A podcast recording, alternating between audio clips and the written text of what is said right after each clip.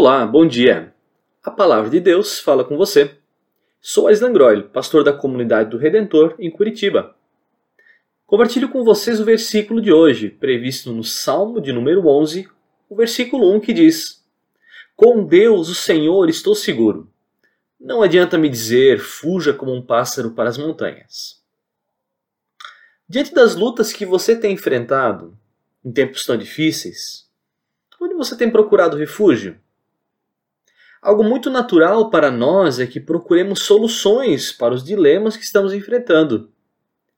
Deus deu a capacidade de sonhar e planejar, mas também nos reinventarmos diante das crises que se abatem na nossa jornada.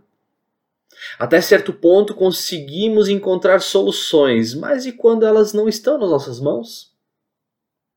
Lembre de uma música que diz: chega de mentir e de iludir, encarar de frente ao que temos a fazer. Problema dessa afirmação é que ela considera que nós sim temos que encarar, mas toda a ênfase está no eu. Encare, lute, batalhe. Sem dúvida são decisões, inclusive princípios, muito importantes para nós. Mas na perspectiva bíblica, eu sinto mais segurança na afirmação do salmista que diz: Com Deus, o Senhor, eu estou seguro. Você pode fugir, se debater, se esconder, mas a única segurança que temos na jornada é no Senhor. A promessa que temos é: Eis que estou convosco todos os dias até a consumação dos séculos, diz em Mateus 28, 20. Nós temos a promessa de que não precisamos levar a nossa jornada de maneira solitária e confiando somente em nós, nas nossas capacidades.